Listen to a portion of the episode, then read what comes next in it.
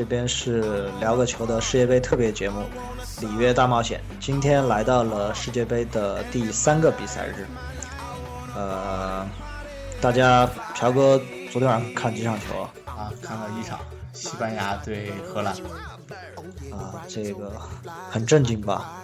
嗯，确实啊，让我输了五十块，能不震惊吗？还挺伤心。啊，呃。这场球我们一会儿再说啊，先有两个突发新闻，呃，克罗地亚的绝对核心莫德里奇刚刚我看到新闻爆出来是因伤会无缘小组赛的后边两场比赛了。嗯，对的。所以怎么说呢？这克罗地亚这个刚刚曼朱基奇可以回归，呃，莫德里奇又伤了，这真的是雪上加霜。特别是揭幕战又输球，后面两场一旦有一点点差差错的话，这个小组出线可就悬了。对，也就是说上两场的话，如果克罗地亚小组无法出现，莫德里奇这届世界杯也就结束了。呃，还有一个新闻是，马上吧，应该六七个小时以后。呃，焦点之战，意大利会对阵英格兰，但是赛前又有新闻爆出，布冯因为脚踝的扭伤，可能这场比赛，呃，是百分之九十九打不了。对，所以之前已经传出西利古已经准备好了去打这场比赛。布冯，我发现他一直很背啊，这个上届世界杯一零年也是受伤，啊，这一届也是受伤，确实，他真真正正打得顺顺心的，也就是零六年这一届。对，嗯。昨天世界杯的第二比赛日有几场比赛，其中啊焦点之战肯定是上一届世界杯的决赛重演，荷兰对阵西班牙。本来这场焦点比赛大家肯定觉得是个势均力敌，甚至啊看好西班牙的人好像还多一些，因为今天荷兰的这个阵容其实有好多来自于包括荷甲、意甲。这些中下游球队的一些球员，年轻球员，所以大家好像更看好西班牙一些。但是这个结果出来之后，确实，啊，怎么说？震惊吧，反正我是震惊了一下。对，对，嗯，非常震惊。那我们这期就着重聊一下这场比赛吧。嗯。呃，朴哥，你你也也是自己一个人看的对吧？对，我是自己一个人看的。对自己看，我还是和很多朋友一起看的。呃，上半场比赛，呃，觉得很正常。这场比赛就像刚才说的一样，西班牙觉得西班牙是占据了主动，呃，获得了很多的机会。荷兰就呃摆大巴也好，或者是被动挨打也好，反正全场被西班牙控制。但是这场比赛到了下半场之后，就风云突变。嗯，确实到了下半场，呃，西班牙感觉就像中了邪一般。呃，后防线的注意力啊，包括球员的这个整体的这样的一个协作防守的这个意识啊，突然间就下降了一个档次。对，呃，下半场大家球迷调侃说是这个西班牙被穿了白色的衣服被国足附身了嘛？对。嗯，先说一下五呃六个进球吧。嗯，是西班牙先进球，西班牙先进球是一个点球，点球迭戈科斯塔在禁区内。呃，单刀球被放倒，但是放倒那个球呢，其实慢动作来看也有一些争议，因为，嗯，好像好像迭戈科斯塔踩踩在了这个后卫的腿上，自己自己自己绊倒了。呃，阿隆索点球命中，西班牙一比零领先。到这时候，大家都还觉得，哎，早早的取得进球，对吧？好像是二十二十五六分钟的样子就取得进球了，感觉这场西班牙控制力这么强，应该稳拿稳的拿下了。哎。结果，对吧？在那个确实范佩西那个超级头球之前，西班牙确实是控制了局面。这场比赛我感觉这个，特别是席尔瓦那几次球之后，我感觉这场比赛又是有一种吊打的节奏了。但是，对，自从这个范佩西那个头球进了之后，上半场快就结束了。呃，四十四十四分钟吧。对对对。四十四分钟进的球，然后进完球之后，上半场就结束了，这给了荷兰队中场调整的一个时间吧。呃，中场休息去上厕所的时候，很多朋友在在讲啊，我说，哎呦，虽然上半场一比一，范佩西那个球其实进的也非常精彩啊。首先说，可能是这届世界杯的十佳进球肯定会进的，呃，进的非常精彩。但是我说，啊，就这种球，就是所谓神仙球的话，应该。按按西班牙上半场那个打法，下半场再打个一两个应该没问题。对，呃，大家说，哎，放心，结果一到下半场，这个可能从五十分钟以后开始，整个西班牙就变成了一个被吊打的一个节奏了。是，呃，这个完完全全很像这个巴萨打拜仁的那场球，啊，完完全全进入了这个荷兰人的节奏啊。对，呃，接下来的四个进球，五十三分钟几乎是同样的位置。呃，左后卫布林德传了一个球给罗本，罗本在禁区内过掉了，过掉拉莫斯和皮克之后，对，进了个球。然后是第六十多分钟吧，应该是。对，角球，哎，定位球，定位球，定位球，一个一个定位球。那个球呢，赛后也是有争论啊，说可能是冲撞门将，对，冲撞门将。呃，然后紧接着第八十分钟嗯，呃，罗本吧，罗本。是接斯内德的一个，可能也是有五十多米的一个长传球，罗本冲刺了半场之后，又过掉了拉莫斯和卡西，打进空门。对你，你少说一个卡西的那个 超低级失误，对，对，呃，卡西犯了一个巴尔德斯。呃，是的，是的，失误，对对，呃，把球直接停给了范梅西，范梅西打空门得手，所以最终结果是五比这，呃，上半场看完我还觉得，哎，这场球能拿下，看到三比一的时候，我说，哎呦，这个扳平就不要想了，不要输太多吧。看到四比一、五比一的时候，觉得比赛赶紧赶紧结束，要不还得被多打几个。对对对，特别最后罗本那脚凌空抽射打的真是漂亮。对，呃。说一下，作为我们这个有态度的节目啊，专业一些，呃，说一下这场比赛的数据吧。呃，今天早上起来看见有网上有媒体，不知道是媒体还是球迷在说，说这场点名批评了哈维，说这样哈维只跑了。好像只跑了九千多米，对对，说哈维上届世界杯的时候场均要跑一万多，这场这场怎么只跑了九千？其实这个数据可是有误的，我们所有的数据都以这个非法官方公布的统计数据为为准。哈维这场其实，呃，应该是全队最多跑了一万一千米，对对，跑了一万一千多米，也是全队最多。嗯，哈维这场表现，朴哥你怎么看？呃。实话实说，哈维这场，呃，给人的一个感觉就是，呃，上半场，呃，作为节拍器发挥的尚可，啊特别是下半场，你有一种感觉，哈维确实确确实实有一种老了的感觉啊，呃，从从几点可以看出来，现在哈维拿球摆脱转身的那一下，已经远不如前两年如此之犀利和从容了。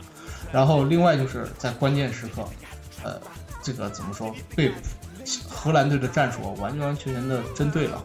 呃，荷兰队的五至六名队员的一个上抢啊，在中场，呃，确实对于西班牙的压迫是非常非常大。而此时西班牙队在拿球的时候，呃，咱们经常说这个巴萨最典型的这种三三角形，呃，对，对，不停的打三角。在下半场的时候，你仔细看录像，荷兰队对于这个的防守非常的好，而且下半场我觉得西班牙的中场出了问题，他的跑动啊之类的，相应的比上半场减少了，导致他的阵型没有拉开。呃，无球跑动少了很多。对，呃，这也是很奇怪的一点啊，为什么下半场这个到现在我我刚刚又看了一遍录像，我还是没没没有明白为什么下半场这个西班牙会突然就变得。在场面上这么的被动，呃，赛后那个博斯克提到了说这场比赛有球员怎么样自私还是怎么样，没有踢的不够尽力，对对，踢的不够尽力，但是他没有点出是谁啊？呃，从我们拿到的数据上，我和朴哥刚才讨论了一下，我们猜测可能是啊，他可能是说的是几个人，一个是这个皮克，对，呃，为什么说皮克呢？皮克这场一个是。这五个进球里面，至少有三个球和他有直接的关系，对，直接的关系。呃，还有就是皮克这场，我们从他的这个跑动数据上来看啊，呃，他的高速跑动，包括加速、冲刺跑，呃，次数非常的少。嗯，这场比赛他的冲刺跑一共是四十次，呃，这个这个数据在后卫里面来说，可以说是不太合格的。对，呃，与之对应他防守的内侧，中卫与之对应罗本，罗本全场是冲刺了六十四。对，呃，除了皮克，然后就另外一个皮克，好歹有四四十次，这个，呃，和他搭档的中后卫拉莫斯全场的冲刺只有二十九次，呃，这两个人，我们觉得表现的不太正常，这是在后防线上。如果在中前场的话，嗯，哈维阿隆索，我我个人觉得。嗯不知道是因为伤前段时间伤病的原因还是怎么样，我觉得哈维阿隆索的表现状态吧，也也有一些差，对，不是很好。虽然虽然罚进了一个点球，但是呃，状态确实不是很好。而且哈维阿隆索很少见的这个打了六十多分钟就被换下了。对，嗯，呃，前场呢，当然大家肯定也看得出来，迭戈科斯塔，迭戈科斯塔他。呃，发挥的不好呢，可能不也不是因为他，呃，怎么不尽力还是怎么样，可能是确实因为伤病的问题。嗯，呃，因为迭戈科斯塔这个赖以成名的这个前场逼抢的这个特点，这场比赛迭戈科斯塔好像全场没有完成一次抢断。嗯，是的，连连犯连犯规都没有啊，这个真的是很罕见。迭戈科法这场比赛。呃，从赛后的技术统计来看是零次犯规，呃，这个对于迭戈科法以前的球风来讲来看，真的是非常非常少。对，可能啊，呃，确实和前段时间的伤病有关。而且而且而且他确实这次踢球心理压力也很大。咱们看球也看到，就是他一拿球，赛场有些球迷确实在嘘他。对。呃，还有球员就是阿斯皮利奎塔，阿斯皮利奎塔呢？呃，在中场的时候，我我和朋友在聊，我说，哎呀，会不会后悔没有带卡瓦哈尔来？呃，阿斯皮奎塔虽然全场他很尽力啊，包括从跑动距离还是，呃，冲刺的次数，包括他抢断的次数，其实都挺好。但是我觉得他和这支西班牙的融入程度还有问题。为什么？从几个地方我我觉得能表现出来。一个是上半场我记得有两次吧，应该是布斯克斯、哈维还是阿隆索，反正就中场球员给。给他的这个鞋子，对对，鞋子他没有前插，对他没有前插，呃，看得出来在进攻上非常的犹豫，也有可能是因为上半场罗本在他这一侧，他还是呃有一些担心前插之后这个身后的空档留的太大，呃，然后至少这场比赛有两个失球，就是布林德的两个助攻都发发生在了他这一侧，嗯。怎么说呢？会不会下一场会不用阿斯皮利奎塔换呃胡安弗兰？呃，这场啊，我觉得有可能。呃，毕竟胡安弗兰相对来说他的能力上来看，之前在马竞还是得到了证明，而且胡安弗兰的这个防守的位置感一类的，相对于 AZP 来说要更好一些。嗯嗯，对。嗯，还有一个就是卡西啊，我留留到最后说。卡西这场比赛如果会，呃，我没看赛后的评分啊，如果有评分，他最最低分，呃，肯定是全场最低分。呃，那个停球失误送给送给范佩西一个进球，这个不用说，肯定是完全是他的责任。对，呃，那个高球就是投第三个进球，对那个第第三个进球那个球，其实也是吃准了卡西。接高球的这个问题，对接高球，虽然有冲撞门将这个犯规的这样一个嫌疑吧，但是，嗯，看得出来范加尔在安排上也是做了很大的功夫。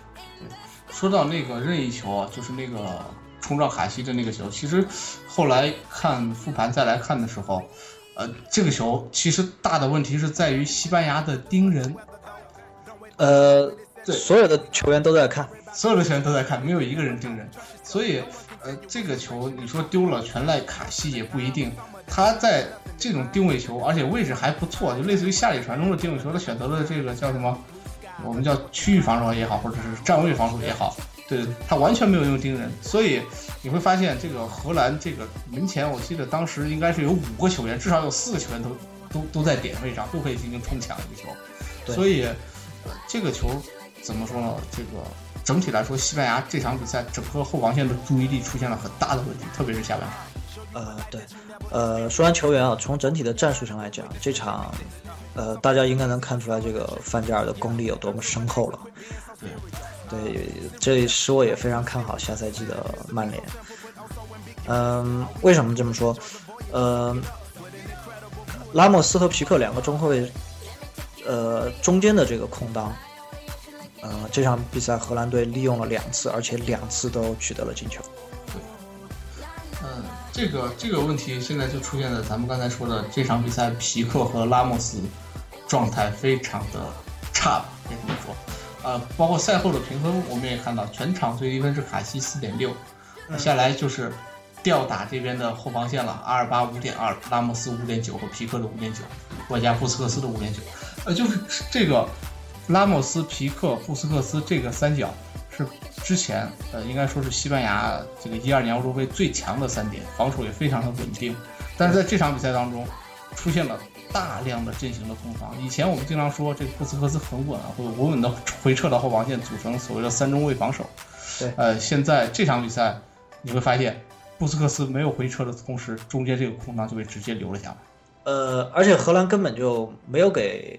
西班牙这个所谓的这个后腰回撤组成组成中卫的这样一个一个一个机会，为什么会布斯克斯？我们要说到布斯克斯或者阿隆索回撤组成第三个中卫，因为西班牙的两个边卫是压得非常靠前的，对方在对方在反击的时候，这两个这两个边后卫很可能是回不到位置上，这个时候就需要一个后腰回撤到中卫的这个位置上，而这场我们看到特别典型，布林德的两两个。助攻都是刚过半场的一个四十五度五六十米的一个一个长传，这个时候无论布斯克斯也好，阿隆索也好，根本是没有时间跑回跑回这个位置。对，而且而皮克和拉莫斯为了要兼顾两个边后卫插上留下这个空档，他们两个中间这个空档就会拉得很大，所以罗本和范佩西抓住这两个机会完成两个进球，所以能看出范加尔对所谓的这个。巴不是巴萨，作为西班牙的这个防守体系研究的是非常的一个透彻。对，嗯，接下来咱们还要看一下这个，说一下罗本。罗本这场比赛全场最佳，这场比赛让我让我想起来，就是罗本这场的表现非常像一二年、一三年打巴萨客场的那场三比零，呃，那那场比赛非常非常的像。这场比赛他就吃准了这个皮克。和拉莫斯的这个空档，特别是后来单挑这个整个后防线时，这个对对，呃，吃准了这样这个皮克吃变相啊这样的一个问题，所以整场比赛对于这个西班牙的后防线一次又一次的冲击啊，呃，真的让人觉得非常的恐怖。而且这场其实罗本最恐怖的是什么？不是不是他说是冲击冲击再冲击，而是罗本位置的灵活。呃，这场比赛你会发现，罗本刚一上来打的是阿兹皮利奎塔的这一路，但是他下半场，对对对，他的下半场，他就他主攻的是右路，并且罗本这场比赛回撤的，经常你会发现罗本积极的这个回撤拼抢，差不多在中圈弧一带，然后他都有进行的一个防守的拼抢，并且中间的这几次换位，对于呃整个西班牙队的防线来说，这个扯动是非常非常大。对，呃，如果能大家能看到那个活动热点图的话，可以看一下罗本那个活动热点图。基本上整个全场，包括中圈靠前一点的位置，他都都做了大范围活动。而且罗本这场也跑了一万多米，关键是他完成了六十四次冲冲刺跑，呃，还能跑一万多米，说明至少说说明罗本这个身体状态，之前说有伤，之前说有伤，呃，其实身体状态是非常非常的好。而且而且罗罗本这场比赛在呃在高速奔跑的这个状况，全场有差不多将近三千米都处于高速奔跑的一个状态，说明，呃他一个人的这个高速奔跑，这个两千九百米的数据和基本上相当于西班牙两个前锋加到一块儿的这个数据。对，嗯，荷兰是之前。上一期节目我们提到，范加尔说我们要打五三二的一个阵型，确实开场的时候是五三二，呃，下半场换成了三五二，呃，四三四三应该是，啊对，三四幺二，对，呃，大家可以如果有兴趣的话，或者是荷兰球迷可以把这场比赛录像多看几遍，其实能看出范加尔这个个人的功力，但是这场说范佩西的那个神仙进球，包括呃罗本的个人能力。也在一定程度上决定了比赛，但是我觉得啊，个人觉得最决定这场比赛的是西班牙自己下半场的这个状态。对，自自毁长城的典型代表。呃，到现在我刚才说还是还是没没能明白为什么下半场，因为呃其实呃荷兰的战术上半场他其实也在那么踢，而且上半场取得了一个进球。嗯，下半场他其实进攻的套路也就那样，为什么下半场嗯西班牙踢成这样，搞不懂，搞不懂。对这个确确实啊，上下半场他的状态判若两队，判若两队。呃，最后说一下两个队的换人吧。荷兰那边是常规的一些调整，就包括换下呃拿拿了黄牌的那个德古兹曼呐，挺常规的一个调整。我着重想说，西班牙这边的调整是不是博斯克显得有些太保守？呃，佩德罗和托雷斯是同时上场，同时上场，对。然后下来就是小法法法布雷加斯，嗯，他替补席上我们数一下还有谁啊？包括刚刚说到的胡安弗兰，包括科克，包括呃比利亚，还有啊哈维马丁内斯。呃，为什么没有给年轻？就是说，包括马塔，马塔也在，对，也在场下。呃，为什么没有给他们这样的机会？还是做了很非常非常常规？可能四年前他换人，我们都能猜到是这样这样换的一些，一是不是博斯克显得太保守？呃，这个有有有一点点，包括这这场比赛的排兵布阵，就能稍微感觉出来博斯克他的保守。呃，今年马竞的状态真的是非常的火热。他也招进了这个马竞的队员，但是目前打上的就只有迭戈科斯塔，啊，科克呀，包括这个胡安弗兰还是在场下坐着，呃，而且他的换他的换人啊，其实真的每次都是换这几个，几乎没有几乎没有变化，所以我觉得西班牙现在需要一个所谓的 B 计划了，因为他的打法在逐渐的被人摸透。现在看咱们经常看西甲，西甲的中下游球队现在都知道怎么去打巴萨，所以呃。我觉得西班牙确实，而且他有资本、有有能力去做这么一个所谓的 B 级。其实他是手里是有这种牌的，对，呃，包括你看马塔，呃，托雷斯、迭戈科斯塔，包括胡安弗兰，包括马丁内斯，他其实有这样的牌的。对，但是在战术布置上稍显得保守。呃，包括我们上一期也讨论过，从这这次西班牙招入的这些球员来看，呃，博斯克也保守。为什么？其实大家觉得托雷斯和比利亚这两个球员。啊，可能有状态更好的，包括什么内格雷多呀，包括呃略伦特呀，对，都能用。为什么他还是带了这样的球员？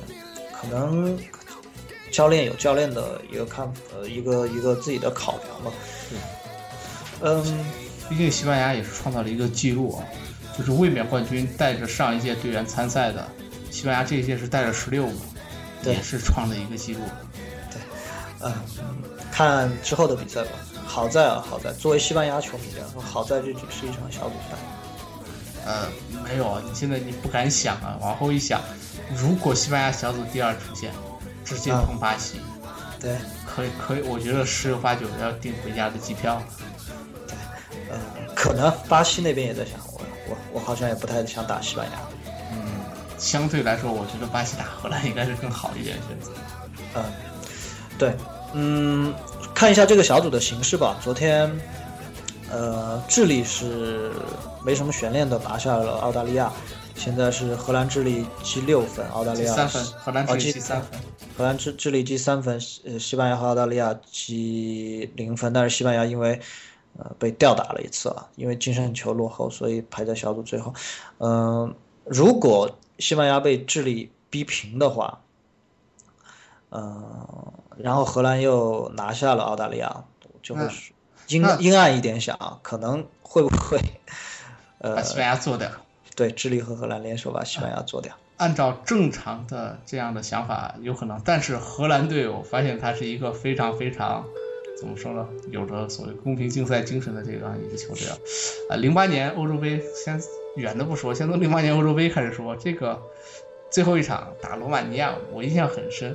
这完全可以把这个这个法国队作死在小组赛，但是最后也没作死嘛。啊，荷兰队最后还是吊打，包括这个呃，两千年欧洲杯最后一轮这个打法国一样去拼。荷兰这支球队永远不缺乏激情，特别他教练还是范加尔这样的一个教练。呃，我觉得最后一轮呃轮换的可能性比较大，但是放水的可能性应该是没有。对，差不多吧。这场比赛就说到这里。反正给我的感觉到现在为止，我都觉得意外，很神奇的下半场。对，很神奇的下半场，有点有点有点看不懂。呃，但是好在这是一场小组赛，西班牙出现的主动权还掌握在自己手里。马上就是十五号，预告一下，呃，第一场是十二点开始的，零点开始的，应该是六月十五号零点开始的哥伦比亚对希腊。呃，这场朴哥要预测吗？哥伦比亚对希腊，呃，我我我预测平局。对，预测呃，朴哥预测平局啊，呃，我预测哥伦比亚可能会赢。嗯，下一场是凌晨三点的乌拉圭对哥斯达黎加。这个就不要预测了，我预测乌拉圭会取胜。对，呃，这场实力稍有悬殊啊。呃，下一场六点是英格兰对意大利，这是第一轮的另外一场焦点比赛。呃，刚才说了，意大利又赛前又遭遇了一个强强力的利空消息，这个布冯又上不了。这场其实很难猜，呃，我因为我看网上还有人拿这个游戏来模拟，说是英格兰二比一取胜，我个人看好打平，因为意大利这样一支慢热的球队，防守又好，特别是第一场打平，其实这两支队来说都没什么坏处，对，都是好事。对，我也我也我也是看好这一场打平，然后最后一场是科特迪瓦对日本。呃，作为从世界杯开始之前就一直看好日本的球迷来说吧，我觉得这场日本应该会拿下。啊，我我觉得日本一分即可，真的。呃，一分即可是吧？这场比赛我应该会看，我会看。你看，你看哪哪场？啊，英格兰的那场我肯定会看。呃，日本这场看吗？呃，看看时间了，看时间。呃，好吧，那今天的节目差不多。差不多就到这里吧。今天其实因为这场比赛，呃，荷兰对西班牙这场比赛其实说的有点多。对，明天晚上我们会更新我们这个里约大冒险，里里约大冒险的第三期。呃，特别特别特别意外啊！昨天晚上在外面看球的时候，我我怎么看到说。哎，我们在荔枝上的粉丝增长特别快，一天涨一两百个，我怎么回事？有人给我买僵尸粉，然后后来看到是我们上了荔枝的这个世界杯专题的推荐的第一位，也挺意外的。其实就是想闲聊的同时大家看球，看世界杯之余能多一点乐趣。现在这样，的，你能感觉出来我们这一届世界杯是怎么看过来的。作为一个记者，呃，好吧，那我们就下期节目再见。好的，再见。嗯，拜拜，拜拜。